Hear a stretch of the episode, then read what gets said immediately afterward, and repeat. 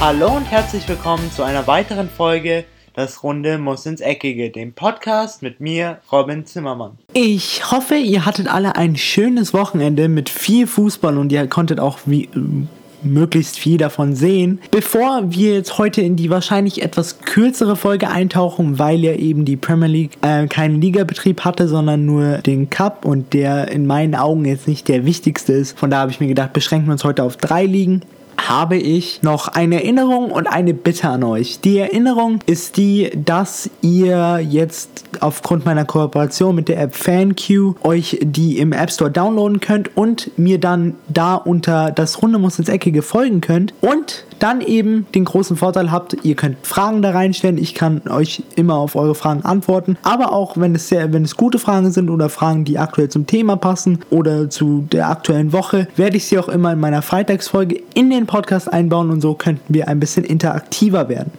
Jetzt die Bitte ist nämlich die, ich bin für den Podcastpreis nominiert und den Link findet ihr in der Podcast-Beschreibung auf iTunes oder eben auf meiner Webseite oder auch auf TuneIn. Und da könnt ihr, wenn ihr auf diesen Link klickt, einfach ganz simpel und einfach mit einem Klick für mich abstimmen. Das würde mich wirklich sehr, sehr freuen und ich bin sehr gespannt, wie wir als Community, als Podcast-Community dort abschneiden können. Jetzt geht es natürlich zu, zum eigentlichen Thema der heutigen Podcast-Folge und natürlich ist das wieder der Sport, der Fußball, und eine Wochenendzusammenfassung.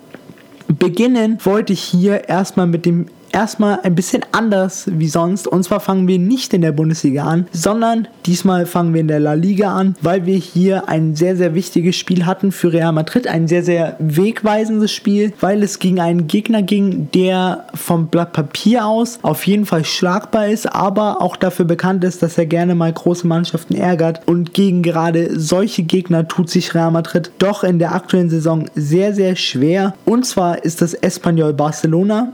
Jedoch legte die Mannschaft von Solari sehr schnell, sehr gut los und zwar in der vierten Minute durch Karim Benzema und in der 15. Minute durch das 2 zu 0 von Sergio Ramos. Danach merkte man aber wieder die Abwehrschwäche von Real Madrid. Es kam dazu, dass Espanyol Barcelona ein bisschen offensiver wurde, ein bisschen mehr Mut reinbrachte und so durch zwei, drei Chancen von Leo Baptistao schlussendlich zu einer Ecke in der 25. Minute kam und diese folgte dann zu, oder auf diese folgte dann das 1 zu 0 durch eben Leo, Bat, Leo Batistao. So konnte Espanyol kurzzeitig zum 1 zu 2, zum 1 zu 2 treffen. Jedoch Gleich nach der Pause oder nach dem Seitenwechsel kam es zu einem nächsten Paukenschlag und zwar durch, zum 3 zu 1 von Karim Benzema und dann zum 4 zu 1 von dem zurückgekehrten Bale in der 67. Minute. Danach gab es noch eine kleine unnötige Situation und zwar die rote Karte von Rafael Varane, welcher wahrscheinlich aufgrund der Schwere des Fouls maximal zwei Spiele ausfallen wird, wahrscheinlich aber eher eins und den Schusspunkt setzte dann noch Espanyol Barcelona durch das 2 zu 4 von Roberto Rosales. Dieses konnte aber natürlich nichts mehr an dem Ergebnis ausrichten und somit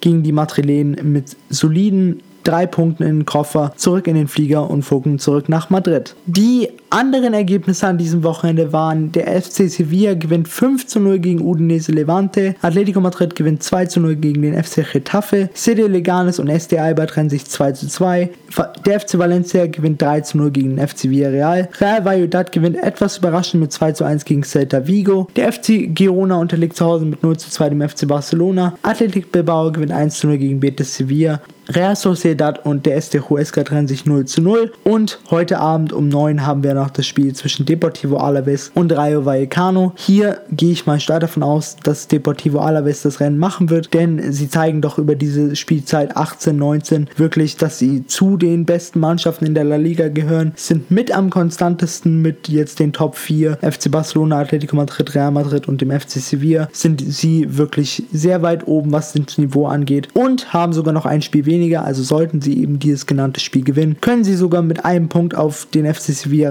ranrücken, die aktuell auf Platz 4 stehen. Die Absteiger in der La Liga, die eben genannten ersten vier habe ich ja schon, haben wir dann Rayo Vallecano mit 20 Punkten, der FC Villarreal mit 18 Punkten und das Schlusslicht Este Huesca mit 12 Punkten.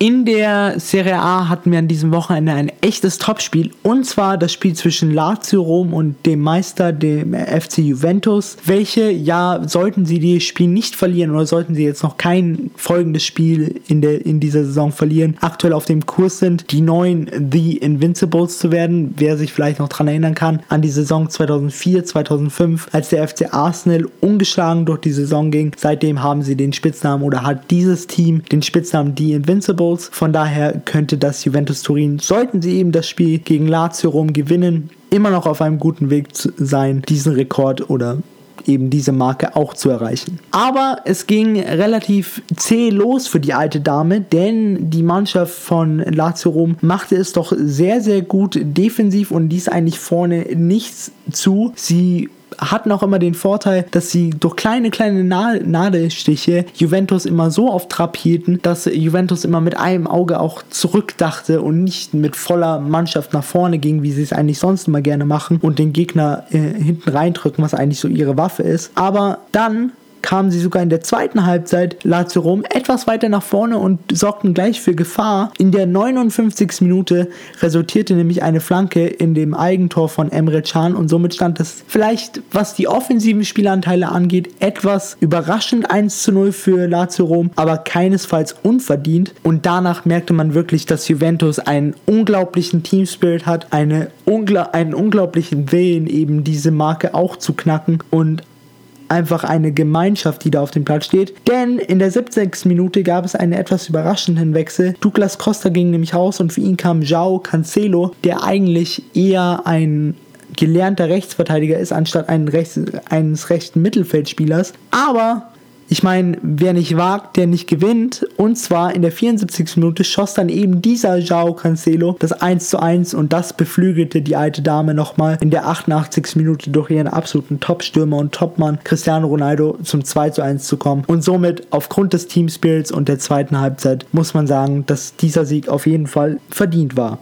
Die anderen Ergebnisse an diesem Spieltag waren US Sassuolo gewinnt 3 zu 0 gegen Cagliari Calcio, Sampdoria Genua gewinnt 4 zu 0 gegen Udinese Calcio. Hier will ich mal gerne andeuten, was für eine unfassbare Statistik aktuell der 36-jährige Fabio Guacchiarella hat, der Stürmer vom FC Sampdoria, denn in 20 Spielen hat er 16 Tore und 6 Vorlagen und das für einen 36-Jährigen ist wirklich, wirklich beeindruckend. Der AC Milan zieht dem Verfolger oder dem ärgsten Verfolger von Juventus Turin Punkte ab und zwar trennen die beiden sich 0 zu 0, also der, der AC Milan und der SSC Neapel. AC Civo Verona verliert ein spannendes und ein kurioses Spiel, knapp mit 3 zu 4 gegen den AC Florenz. Atalanta Bergamo und AS Rom trennen sich 3 zu 3. FC Bologna kassiert zu Hause eine herbe Klatsche von Frosione Calcio und zwar unter unterliegen diese hier 4 zu 0. Der FC Parma verliert knapp 2 zu 3 gegen SPAL. Der FC Turin gewinnt 1 zu 0 gegen Inter Mailand. Und heute Abend um, 8, um halb 9 haben wir dann noch das Spiel zwischen dem FC Empoli und dem CFC Genua.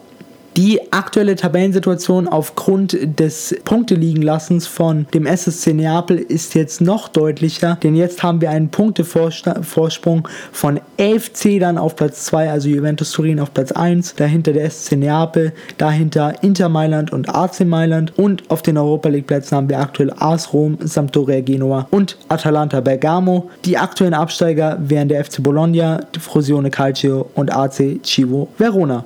Last but not least, nach dem Motto, das Schönste kommt zum Schluss, und zwar Home Sweet Home, die Bundesliga. Hier hatten wir wirklich wieder spannende Paarungen an diesem Wochenende, weil wir eben in dieser Saison auch Mannschaften haben, die sich wirklich als solche entpuppen, welche auch ganz vorne mitspielen können und wirklich ein gutes Niveau haben, aufgrund ihrer Trainer, die sie eben in den letzten Jahren so aufgestellt haben. Und genau so, so ein Duell zwischen zweier Mannschaften, die wirklich ihren Erfolg ihren beiden Trainern zu verdanken haben, hatten wir eben an diesem Wochenende. Und zwar war das das Spiel zwischen Werder Bremen und Eintracht Frankfurt. Sowohl Florian Kohfeldt als auch Adi Hütter haben ihre Mannschaften wirklich über die komplette Hinrunde der Saison richtig, richtig gut aufgestellt. Sie haben wirklich einen richtig guten Team-Spirit und einen Zusammenhalt, der sie zumindest so wirken lässt, als wären sie unschlagbar. Und so gingen beide Mannschaften auch in den Spiel, so nach dem Motto, wir sind unschlagbar und wir wollen möglichst oft und möglichst viel den Ball haben und wir überbrücken sehr oft das Mittelfeld und spielen eigentlich nur nach vorne. Es ging sehr, sehr gut los für Werder Bremen und zwar in der 27. Minute nach einem klasse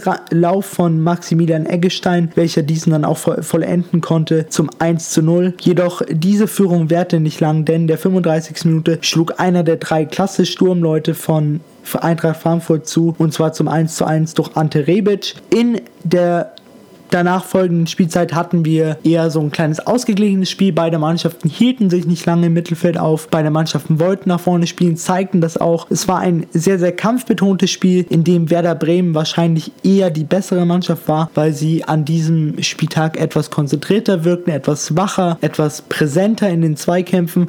Und so konnten sie sich auch kurz nach der Pause belohnen und zwar durch das 2 zu 1 von Martin Harnik nach Vorlage von Max Kruse aber eben auch diese Führung hielt gerade mal 15 Minuten und zwar in der 68. Minute schlug der zweite der drei Top-Leute von Eintracht Frankfurt zu und, Sebast und zwar Sebastian Aller zum 2 zu 2, welches dann auch schlussendlich der Endstand dieser Partie war. Aus Sicht der Bremer ist das wahrscheinlich eher etwas schade, denn ein Sieg wäre auf jeden Fall drin gewesen. Sie hatten noch zwei, drei sehr, sehr gute Chancen, die sie nutzen hätten können, welche sie dann aber nicht getan haben. Und somit, wenn man vorne die Dinger nicht macht, dann wird man natürlich auch keine drei Punkte nach Hause holen. Für die Mannschaft von Adi Hütter war es ein eine gute Auswärtsreise, würde ich sagen, weil mit einem Punkt in Bremen kann man auf jeden Fall zufrieden sein. Und somit trennten sich beide Mannschaften eben mit dem besagten 2 zu 2.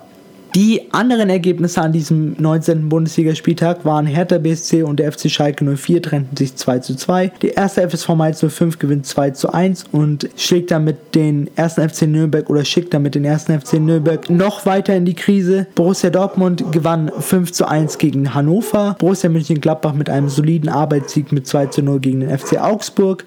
Der SC Freiburg unterlag zu Hause 2 zu 2 zu 4 der TSG Hoffenheim. Die Mannschaft von Bruno Labbadia der VfL Wolfsburg unterlegt zu Hause mit 0 zu 3 Bayern 04 Leverkusen. Der amtierende Meister der FC Bayern München gewann am Sonntag 4 zu 1 gegen den VfB Stuttgart und Fortuna Düsseldorf unterlag zu Hause deutlich mit 0 zu 4 dem RB Leipzig. Die aktuelle Tabellensituation ist eigentlich immer noch ziemlich gleich wie vor dem Spieltag. Und zwar haben wir natürlich vorne noch die Top 3 mit Borussia Dortmund, dem FC Bayern München und Borussia Mönchengladbach. Dahinter RB Leipzig, Eintracht Frankfurt und der TSG aus Hoffenheim. Und die aktuellen Absteiger wären aktuell der VfB Stuttgart mit 14 Punkten und Hannover und der 1. FC Nürnberg mit jeweils 11 Punkten.